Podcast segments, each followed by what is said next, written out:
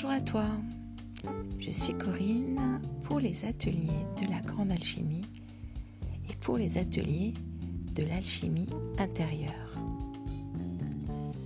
Un audio solunaire pour cette matinée de dimanche, un audio mixte qui s'adresse autant à la vie intérieure que à notre mise au monde, à nos comportements dans le monde, à nos actions. Ma question du jour est celle-ci. Pour quelle cause décides-tu de t'engager à chaque minute de ta vie? Alors la question se est posée tout particulièrement à tous les sauveurs de la planète Terre. Et il y en a un paquet de sauveurs. Je me demande bien s'il n'y en a pas la moitié. Qui êtes-vous? Qui es-tu si tu es un sauveur? Être un sauveur est sans doute euh, une, noble, une noble attitude. Être un sauveur est euh, une manière de d'aller euh, d'aller vers l'autre, d'aller vers celui qui n'est pas toi, pour l'aider, l'accompagner, porter secours. Euh, voilà, c'est une noble et belle idée judéo-chrétienne euh, que beaucoup d'entre nous, je pense, avons bien bien intégrée. Puis c'est comme s'il y avait une nature de sauveur. Euh, je sais pas, moi j'en vois un peu partout. alors bon, voilà, on, a toujours bien vu qu'il y avait des sauveurs plus ou moins bienveillant, euh, plus ou moins intrusif. Euh, mais bon, ça n'empêche qu'un sauveur reste un sauveur. Hein. Voilà, c'est comme ça. Une des natures euh, profondes du sauveur est notamment un petit peu de, se faire passer en second et de faire passer l'autre en premier. Un peu bizarre, non? Un peu bizarre parce que maintenant que j'y réfléchis, du fond de mon confinement, euh, je me dis qu'il y a un truc qui va pas là. Faire passer l'autre avant, euh, c'est comme monter dans un avion et quand il y a un problème de dépressurisation, se dire tiens, je vais mettre le masque d'oxygène sur, sur mon enfant à côté et puis tomber dans les pommes avant d'avoir le temps de lui mettre.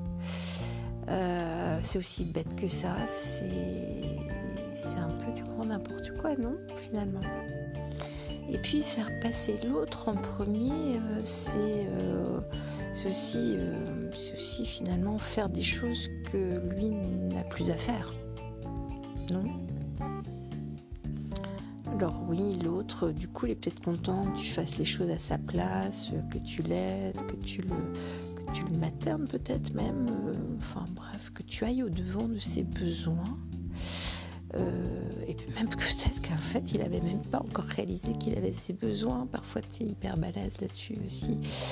Euh, voilà, tu perçois, surtout si tu es hyper sensible, l'autre, euh, ce serait quand même mieux comme ça pour lui, que euh, là, il va se passer ci, il va se sentir comme ça, donc t'anticipes. Ok, t'anticipes, mais l'autre, finalement, il n'a pas eu le temps de faire le cheminement. Il n'a pas eu le temps de ressentir à la fois le cheminement et, et du coup, notamment ses besoins. Euh, il n'a pas reçu l'enseignement de ce cheminement en lui.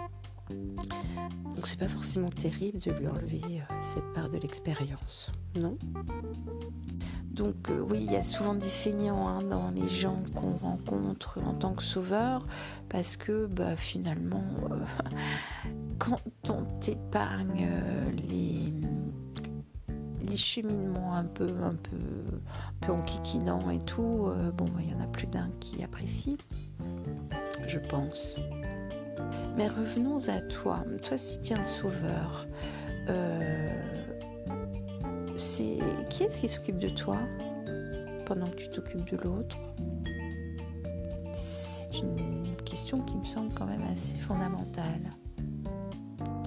Parce que généralement, un sauveur, euh, c'est rare qu'il ait un sauveur à côté de lui. Hein. C'est pas souvent, ou alors, euh, ou alors c'est vraiment qu'il s'est foutu dans une sacrée mouise quoi, pour en arriver là. Mais dans les phases intermédiaires euh, entre les phases de mouise, mais il y a pas souvent quelqu'un qui s'en occupe du fameux sauveur. D'ailleurs, lui-même toi, moi, quand on est dans notre phase de sauveur et qu'on s'occupe beaucoup, beaucoup des autres, euh, ben, en fait, euh, notre temps qui ne comporte que 24 heures est donc essentiellement consacré à d'autres choses que nos choses à nous. Non? Donc ce qui concerne les choses qu'on a à faire pour soi, finalement, est toujours reporté à demain. Finalement, on ne s'y consacre jamais bien. Et, euh, et ben voilà, il y a un petit déséquilibre, voire un énorme et gros déséquilibre qui apparaît. Déséquilibre parce que personne ne va faire ce que tu vas faire pour toi à ta place. Déséquilibre parce que euh, généralement, du coup financièrement, euh, il peut y avoir un sacré impact. Au niveau de ta santé aussi, il peut y avoir un impact. Si tu n'as plus ce temps-là pour toi, pour gérer tes affaires, pour gérer ton équilibre euh, physique, émotionnel, euh, énergétique, spirituel, euh, c'est toi qui vas aller mal. Alors, qu'est-ce que tu attends? Tu attends de tomber en burn-out Tu attends d'être euh, complètement asséché sur pied. Euh, Tu attends quoi avant de euh, penser un peu à toi? En plus, je ne sais pas, pour en revenir aux causes dans lesquelles on s'engage quand on est sauveur, je ne sais pas si tu as remarqué, mais souvent, on a quand même le don de rentrer s'engager dans des causes qui sont plutôt des causes perdantes. Et c'est normal. Parce que euh, la personne qui est absolument contente de trouver un sauveur pour s'occuper de lui, en réalité, il n'a absolument pas envie de changer quoi que ce soit dans sa vie. Ben oui, en réalité, la situation lui convient parfaitement puisqu'il il vit euh, accroché à toi, prend ton énergie, il prend ta joie, il prend euh, ton attention, il prend éventuellement ton argent, il prend ton temps, il prend ton attention, il prend tout de toi. Donc, qu'est-ce qui euh, serait intéressant de changer là-dedans alors qu'il est à 100% en, comment dire, euh, il est branché sur, euh, sur ton secteur et euh, euh, il fait des économies chaque jour dans sa propre vie. Ok, d'accord, il n'évolue pas beaucoup et il stagne là où il est et ça n'a aucun sens et c'est complètement inintéressant, mais ça, ça le concerne. pour ce qui est de toi, tu es, juste en train de te faire vider, vider, vider, vider jusqu'à la moelle. Et puis tu vas être mise en échec tu vas être mise en échec parce que là où tu pensais venir apporter de l'aide, en fait, tu es juste en train de te faire abuser. Et il n'y a rien qui va changer en face. Ça va pas aller mieux, ça va même aller de moins en moins bien, voire euh, euh, ça va commencer à hausser le ton, à être désagréable, à être euh, content, et voire même ça serait presque de ta faute euh, tout ce qui se passe là. Donc, euh, quand tu te retrouves dans ce type de processus, tu es juste face à des causes perdantes. Et c'est le processus qui a généré ça. C'est-à-dire que le processus en tant que tel est stérile.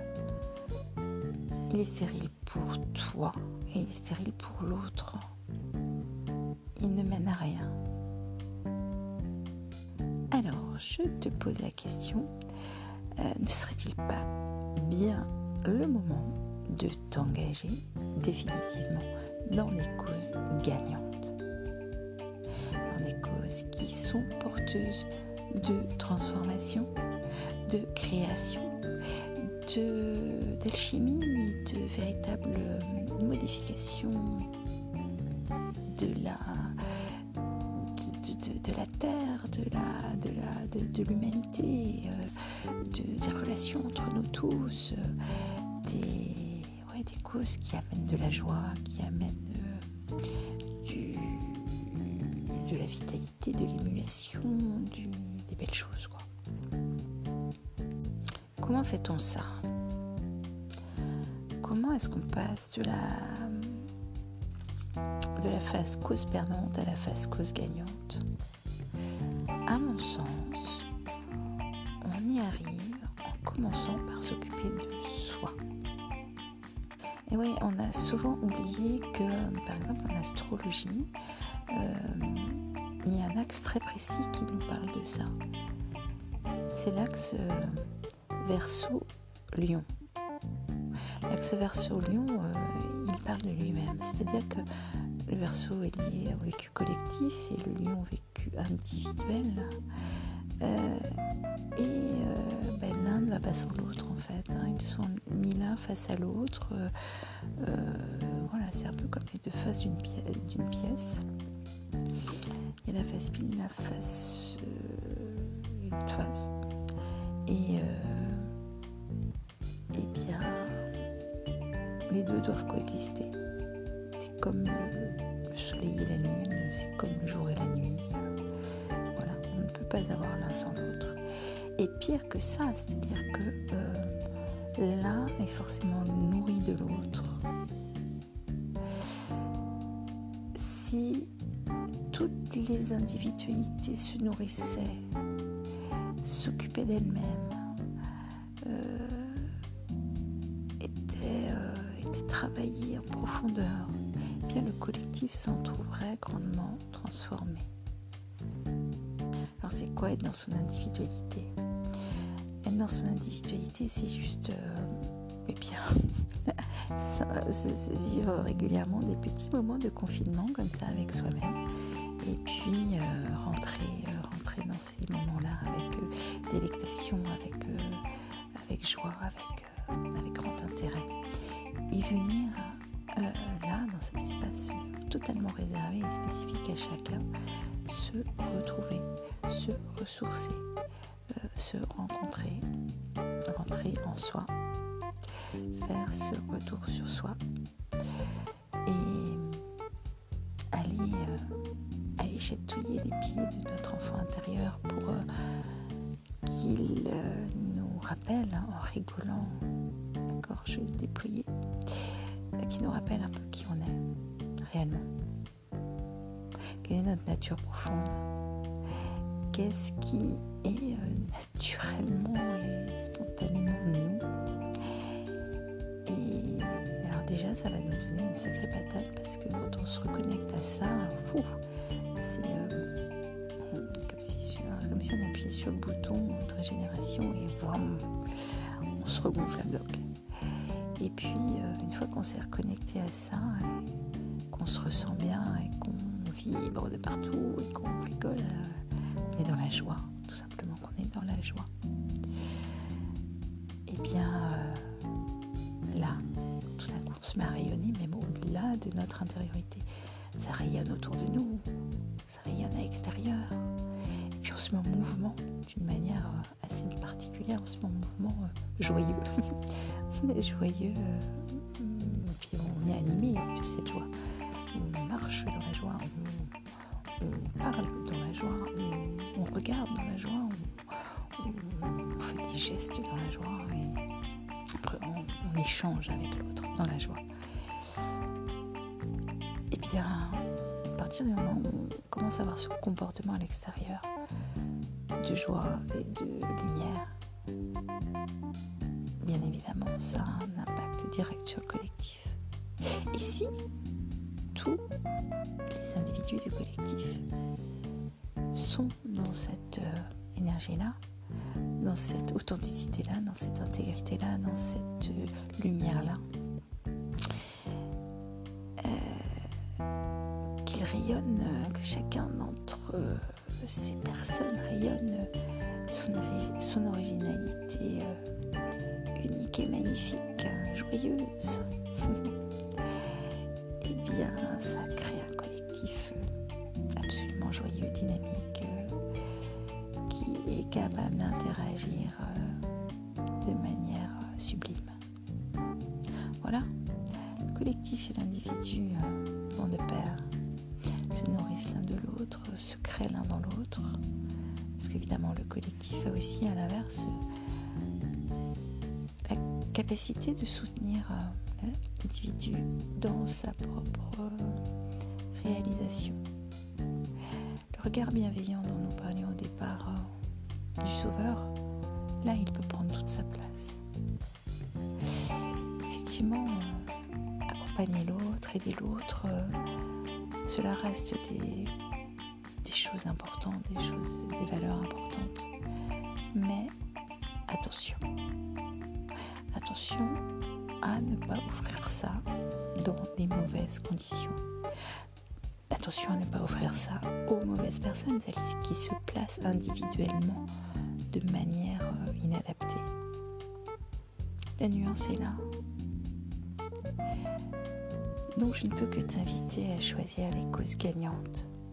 Je ne peux t'inviter qu'à investir auprès de personnes qui déjà se positionnent bien, qui déjà ont décidé de travailler leur propre identité, leur propre intégrité, leur propre unicité, et qui ne demandent pas aux autres de faire le travail à leur il y a une responsabilité individuelle à intégrer.